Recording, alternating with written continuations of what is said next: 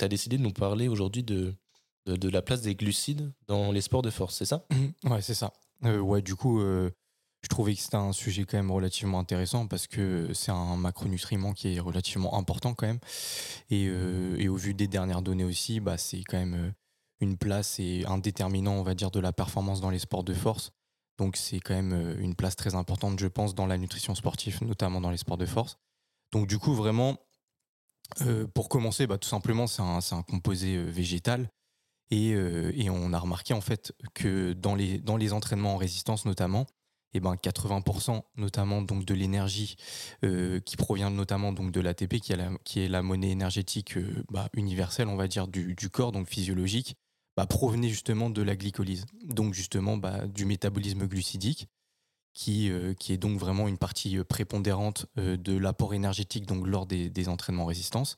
Et c'est vrai qu'on a remarqué aussi une un certain impact négatif lorsqu'il y avait une déplétion glycogénique qui était importante, notamment au niveau de la contractilité donc lors de l'effort. Donc ça veut dire que ça va notamment impacter négativement la capacité de production de force sur un exercice donné.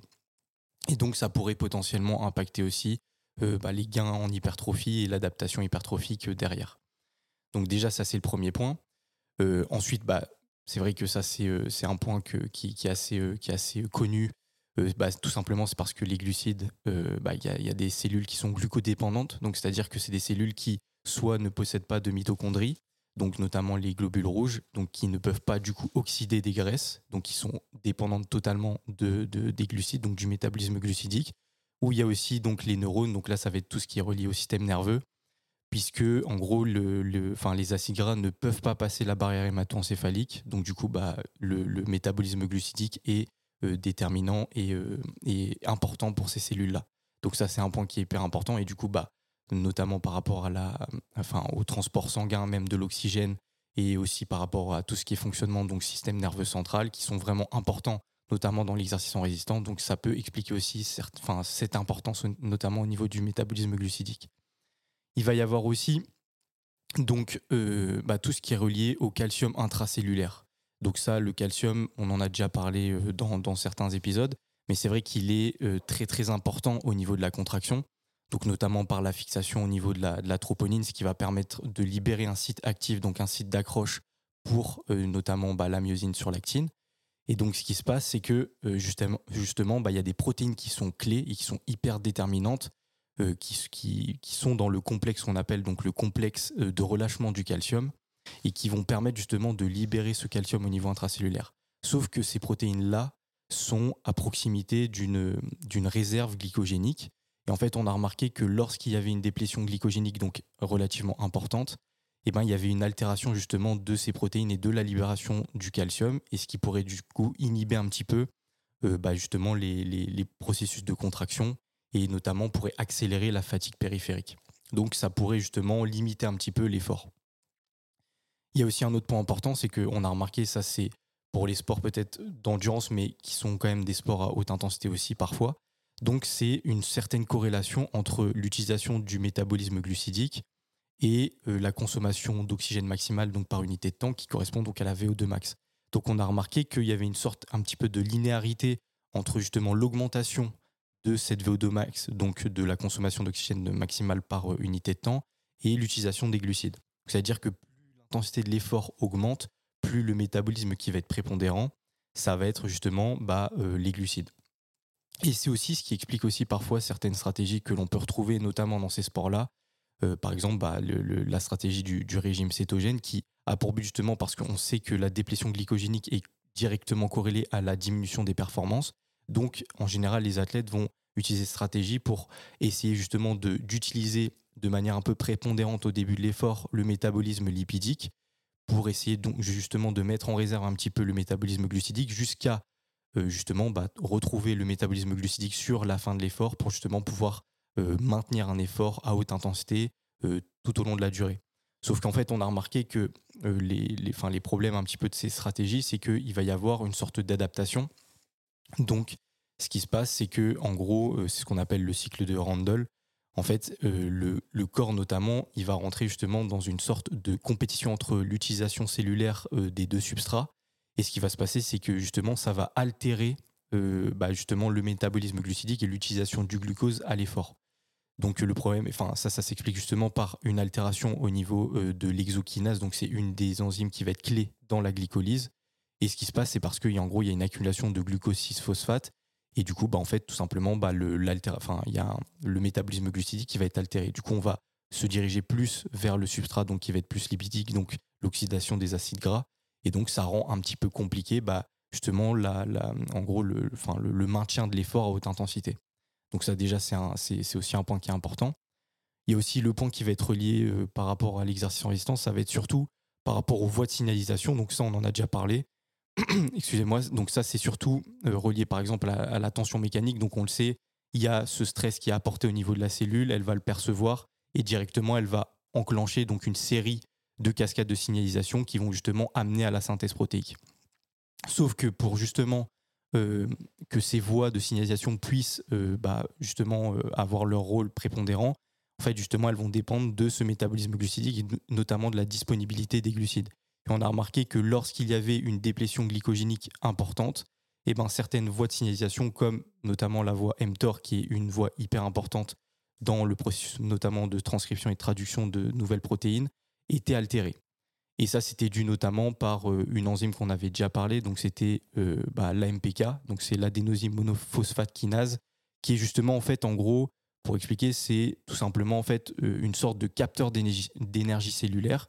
Et en gros, elle va un petit peu diriger l'énergie au, niveau de la cellule.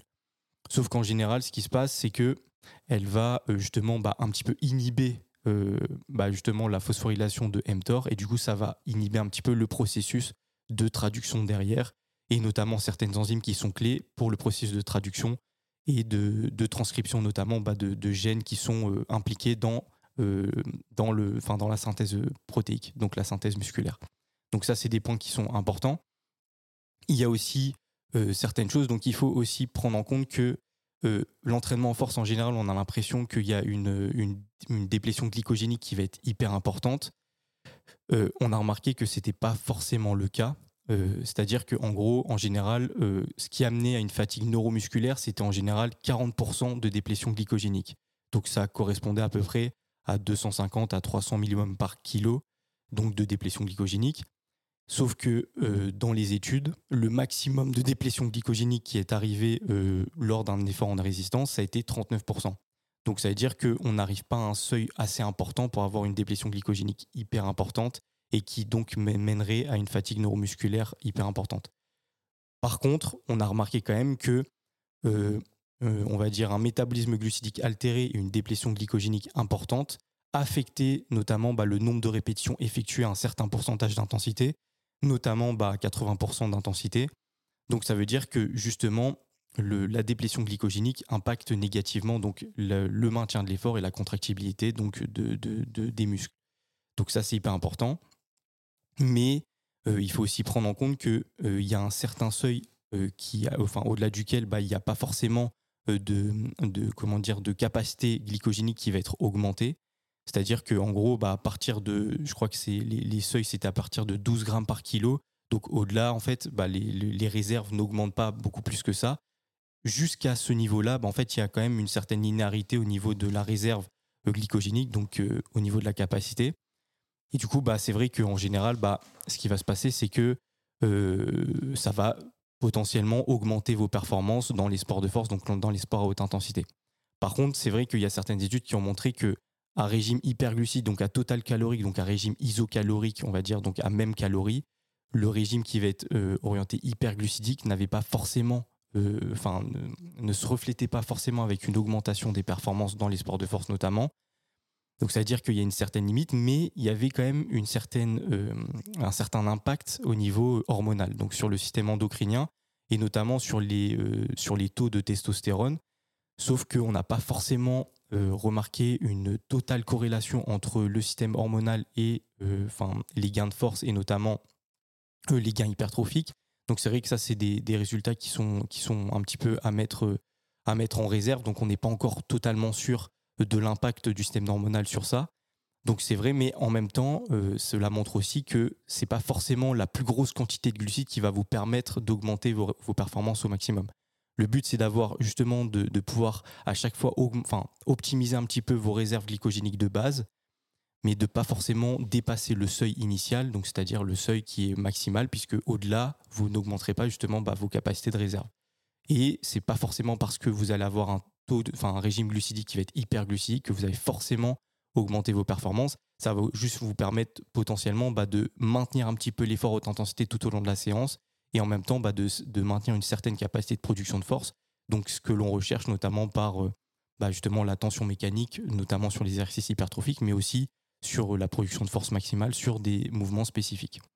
Donc ça, en règle générale, c'est un petit peu, euh, euh, on va dire, bah, tout ce qui concerne bah, les, glucides au niveau des sports de force. Je sais pas, les gars, si euh, vous, vous aviez, enfin, enfin, si vous connaissiez certaines notions par rapport à ça, ou si vous aviez des points à rajouter par rapport à ça. Ouais, moi, toutes ces choses-là, ça me parle et c'est intéressant parce que on revient beaucoup sur ça, hein, la déplétion glycogénique qui, on, l'a beaucoup dit dans le podcast jusqu'à maintenant, la déplétion glycogénique qui est pas assez importante pour qu'on recommande euh, la complémentation euh, en dextrose, maltodextrine, etc. pendant l'entraînement. Pour autant, moi, je me surprends ces derniers jours à la salle à préférer avoir une boisson euh, avec un petit peu de sucre et, de sel plutôt que de l'eau plate parce que ça m'aide à m'hydrater plus, ça facilite l'hydratation. Mais donc là, ça se passe. Enfin, je, je, place seulement tes réflexions là dans un autre contexte qui est de si mettre du sucre dans votre boisson, ça vous aide à vous hydrater plus, alors c'est positif. Il ne faut pas se dire que vu qu'il y a du sucre, j'ai de meilleures performances. Il faut se dire que vu qu'il y a du sucre, je bois plus, donc l'hydratation est meilleure. Donc, j'ai euh, potentiellement de, de, meilleures sensations grâce à l'hydratation surtout, mais pas forcément les glucides. Et moi, c'est surtout ça que je, que je retiens par rapport à, toutes ces réflexions-là, parce que c'est vrai que mes séances sont pas assez longues et intenses pour que je, je, sente le, besoin d'avoir vraiment une boisson euh, à, euh, calorique, rien que ça, la, notion de calories pendant mmh. l'entraînement. Mais comment toi, est-ce que tu vois ça euh, Comment est-ce que tu te dis que, enfin, jusqu'à quel point tu te dis que la boisson euh, peut s'avérer être un frein finalement plutôt qu'une aide si jamais elle est trop sucrée ou trop calorique? C'est-à-dire? Parce que, admettons qu'on euh, qu'on commence à prendre l'habitude de manger pendant la séance. Mmh. on est d'accord que l'afflux sanguin n'est pas concentré autour du système digestif, qu'il est plus concentré autour des, des, muscles, que donc la digestion est, est moins bonne. Jusqu'à quel point est-ce que tu penses que ça peut avoir un impact négatif de manger pendant sa séance pour euh, faire euh, une forme de recharge glucidique, euh, alors qu'on est concentré sur une activité physique qui, qui, demande beaucoup de, de, demandes musculaires. Là, tu parles en termes de quantité. Ouais, c'est ça. ça bah, en général, moi, ce que j'avais vu, c'était. mais après, c'était pas vraiment relié au sport de force, c'était plus relié au sport d'endurance. Et c'était bah, justement, bah, il y avait cette capacité qui ne dépassait pas 1,1 g donc par minute donc au niveau du métabolisme glucidique. Et c'est pour ça qu'en fait, c'est ce qui, ce qui, enfin, ce qui expliquait un petit peu les stratégies de mélanger euh, tout ce qui était glucose et fructose. Parce que comme il y a différents transporteurs, en fait, euh, la capacité maximale pouvait être augmentée si on ajoutait du fructose. Et du coup, au final, bah, comme ça allait être euh, bah, au final bah, du glucose, et donc cette utilisation du glucose allait être plus importante puisqu'en fait, on rajoute euh, du fructose et on augmente un petit peu la capacité maximale. Puisqu'en fait, on ne peut pas dépasser au niveau des transporteurs bah, 1,1 g par minute, sauf que comme le transporteur du fructose il est différent, bah, si on amène du fructose, au final, on a plus de glucose total, mais on a une capacité qui n'est pas dépassée. ok. Et est-ce que euh, on a des preuves que cette stratégie-là euh, fonctionne bien, effectivement, ou c'est plus théorique que C'est plus théorique, mais il y a quand même de bons résultats sur certains athlètes. Après, il n'y a pas encore assez d'athlètes, je pense, au niveau euh, expérimental pour vraiment euh, bah, déterminer que cette stratégie est vraiment une bonne stratégie. Mais je pense ça, que ça, ça, se place dans un contexte de sport euh, d'endurance où l'effort est plus, long et moins, moins arrêté. De toute façon, en général, en dessous de 90 minutes, la stratégie autour de l'apport glucidique n'est pas forcément intéressante. Il n'y a pas une déplétion glycogénique qui est assez importante pour vraiment se concentrer sur ces stratégies-là. Donc, à la limite, pour les, sports qui nous concernent, surtout sport de force, je vois pas forcément l'intérêt de prendre un, enfin, d'avoir un apport glucidique lors de la séance. Par contre, pour les sports au-delà de 90 minutes et en fonction aussi de l'intensité, même si en général, même lors d'un marathon, bah, l'intensité est telle que le métabolisme glucidique est prépondérant, là, ça peut euh, être des stratégies qui peuvent être intéressantes. Ouais, on est d'accord. Toi, Victor, tu euh, t'as jamais pris de boisson particulière pendant ton entraînement? Tu t'es jamais dit Non, franchement, non, moi c'est haut. Après, je sais que je dois par exemple, les trucs Power, Powerade et tout, là. Ouais. Ça, en vrai, j'ai j'ai déjà testé en, en entraînement. Mais moi, je vois pas trop la différence. Honnêtement. euh, Ouais, non, mais Je- c'est pas magique non plus. Ça va Ouais, pas changer non. les performances du tout au tout. Moi, je pense, euh, et on reviendra sur ça aussi par rapport aux voitures, je pense que ça peut avoir euh, une influence peut-être sur ce qui se passe après au niveau de la récup. ah, Le peut-être. fait ouais. de bien s'hydrater. Et pour moi, là, c'est plus hydratation, donc euh, l'eau hein, Ouais. euh, et euh, électrolytes. Et donc là, le Powerade, pour, pour le coup, c'est intéressant. Mais euh, sinon, c'est vrai que les, les glucides, il n'y a, pas de recommandation à faire par rapport à ça finalement. Non. Parce que euh, que vous en preniez ou pas, y a- enfin, dans le cadre d'une d'une séance de, de musculation, il n'y a pas de, de- de différence majeure. Donc, il n'y a, pas de grosses recommandations à faire euh, par rapport à ça. Mais après, moi, de ce que j'ai vu, c'est là où il faut nu- nuancer plutôt, c'est que, en gros, faut pas s'attendre à- avec l'apport glucidique à une, une amélioration des performances forcément. C'est plus justement une, enfin, un- on va dire, essayer de retarder l'apparition de la fatigue. Ouais, C'est-à-dire, voilà, c'est plus ça. C'est vraiment essayer justement de maintenir un certain niveau de force à une certaine intensité tout au long de, de ton effort, en gros. C'est plus ça le but de l'apport glucidique, donc c'est pouvoir maintenir un certain niveau de contractilité et en même temps aussi une, une certaine capacité de production de force tout au long de ta séance. Mais c'est pas ça va pas forcément augmenter vos performances plus que ça. C'est pas c'est pas vraiment ça le, le but de, de l'apport glucidique. hein. Ouais, Même c'est ça. si, Quand euh, tu dis retarder l'apparition de la fatigue, c'est à quelle échelle? C'est pas à l'échelle d'une série où tu dis, bah, je. non, la c'est à fatigue va l'échelle apparaître de, moins c'est à tôt, l'échelle donc- de la séance. Ok, Vraiment, ok. c'est ça. Ouais, donc, en ce sens-là, c'est intéressant. Ok. Après, bien sûr, enfin, c'est jouer un peu sur les mots parce que euh, la fatigue altère la performance. Donc, c'est sûr que si, euh, si, si on arrive à avoir Ouais. un apport glucidique qui est assez euh, conséquent et optimal, bah forcément, la performance va soit être maintenue, soit Ouais. potentiellement augmentée. Mais c'est pas forcément ce qu'on recherche à travers ça. C'est surtout vraiment retarder justement l'apparition de la fatigue périphérique. Donc, essayer vraiment de maintenir un certain niveau de force tout au long de la séance. Et ça, c'est intéressant, notamment justement pour tout ce qui est principe d'hypertrophie, parce que plus on avance dans la séance, moins il va y avoir un recrutement d'unités motrices euh, conséquent, la production de force va être altérée, et il va y avoir aussi bah, potentiellement un stress index qui va être différent. Donc justement, ça peut permettre de maintenir un petit peu ce recrutement-là, le stress un petit peu maintenu, et justement bah, de profiter un petit peu des adaptations hypertrophiques euh, par la suite. Donc euh, ça, c'est intéressant. Ouais, dans la mesure où la, la fatigue limite la performance, réduire la fatigue, c'est augmenter la performance. Exactement, c'est ça. C'est pour ça que c'est intéressant. Et oh, petite question, je rebondis par rapport à ça. Qu'est-ce que tu penses de cette pratique qu'ont certains, euh, j'allais dire, euh, bodybuilders, mais non, tous les gens qui vont à la salle ou qui font des sports de force, qui prennent une banane juste avant leur entraînement? Est-ce que pour toi, ça, c'est une pratique qui est vraiment intéressante ou ça entre juste dans le, le- cadre d'une superstition ou d'une habitude, peut-être un, un coping qui permet de rentrer dans sa séance, de se conditionner, etc. Moi, franchement, là, au, vu des données, après, j'ai pas, j'ai pas pu, je pense, lire toutes les données, mais je dirais que là, pour l'instant, je vois pas forcément l'intérêt, si ce n'est placebo. Après, c'est, c'est, bah, dans tous les cas, on l'a déjà dit, donc l'effet placebo, c'est hyper important. Mais à part ça, je vois pas, je vois pas, je vois pas vraiment l'intérêt. Après, tout dépend. En fait, tout dépend de l'apport précédent. C'est-à-dire que si, par exemple l'athlète, euh, euh, par a eu un, enfin, est tout simplement à jeun, c'est-à-dire que c'est son premier rapport, ça peut être intéressant pour apporter une certaine source de glucides euh, en, pré-effort. Par contre, s'il y a eu un apport qui est normal, c'est-à-dire avec un, je sais pas, peu importe l'heure de la séance, mais s'il y a eu un apport précédent qui a été normal, je vois pas forcément l'intérêt d'apporter une, collation en pré, pré-effort. Je Après, sais tout dépend aussi des sensations. Il faut, faut questionner l'athlète. Si vraiment, la, ça permet à l'athlète d'avoir une sorte de, de feedback, de se sentir un petit peu plus en forme euh, avant sa séance à, à travers ce- ce- cette stratégie-là, bah, pourquoi pas. Mais euh, il n'y a pas forcément d'intérêt euh, plus que ça.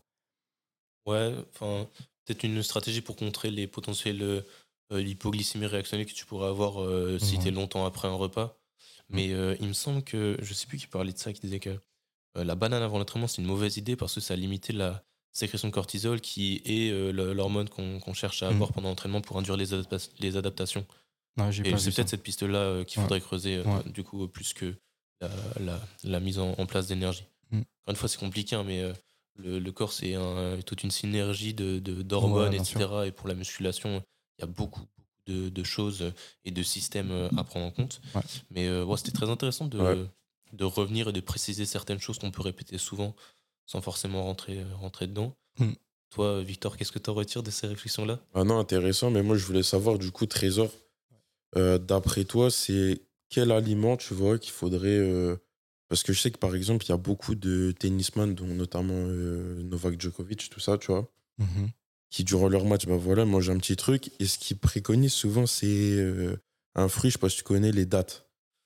Mhm. Les dattes, donc, qui sont très fibreuses et pas mal en sucre et tout. Et je voulais savoir, du coup, si toi, tu savais quel est le meilleur fruit ou meilleur aliment pour un bon apport euh, glucidique? S'il y en avait un en particulier, Franchement, j'en vois pas un. vois Le pas. meilleur, c'est celui que tu connais, que tu digères Ouais. bien, que tu apprécies. Les dates, c'est effectivement des sucres que, que tu assimiles euh, relativement vite. Euh, mais euh, j'avoue que je saurais pas trop dire pourquoi préférer les dates plutôt que Ouais. Les, les, les bananes ou les jus de raisin, qui, à mon sens, sont les deux fruits euh, euh, les plus intéressants parce que c'est du glucose. Quoi. Ouais. euh, glucose, digestion rapide, quoi, c'est, ça, ça passe vite. euh, Tu dans en le as pas un en particulier qui fait la différence. euh.